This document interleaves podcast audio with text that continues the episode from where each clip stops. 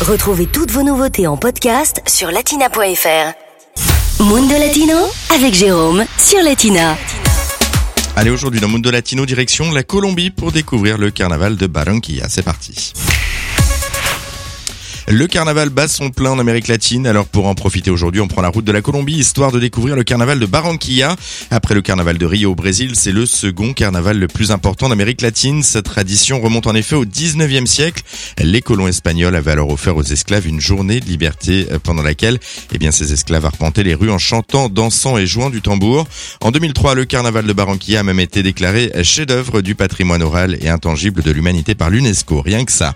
Euh, Mathieu euh, fondateur de l'agence Aventure Colombia, nous présente justement ce carnaval. est vraiment axé sur la musique et la diversité musicale qu'on a en Colombie. Donc en fait, on a ce qu'on appelle les comparsas, donc qui viennent de tout le pays. Les comparsas, ce sont des groupes avec bandas, donc c'est des instruments qui jouent différents euh, styles de musique, qui représentent un peu toute la Colombie, accompagnés de danseurs. Donc c'est une sorte de chorégraphie qu'il y a avec une musique aussi typique de chaque région. Donc c'est ça qui est assez incroyable sur Barranquilla. On a une représentation de toute la Colombie, dans toute sa diversité.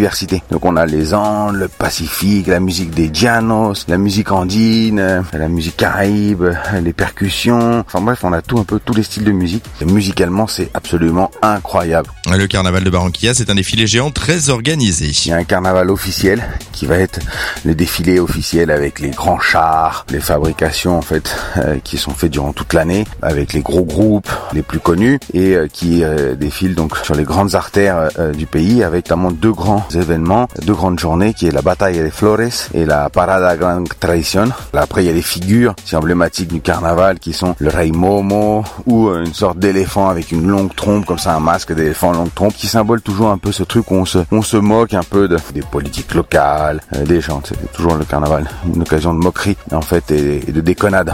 Et puis un défilé beaucoup plus populaire, celui-ci, euh, défilé populaire ouvert à tout le monde, on le retrouve dans les rues.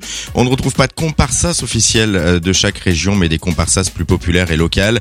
Et puis euh, dans ce défilé, on utilise notamment de la farine. Les gens se balancent de la farine dans le visage, mais aussi de la crème à raser. C'est un indispensable du carnaval de la fête en Colombie. C'est donc parti pour quatre jours de fête non-stop. Les festivités s'arrêteront le mercredi décembre avec l'enterrement de Joselito Carnaval, la marionnette du carnaval avant sa renaissance l'année suivante. Latina Podcast, le meilleur de Latina, en podcast sur latina.fr.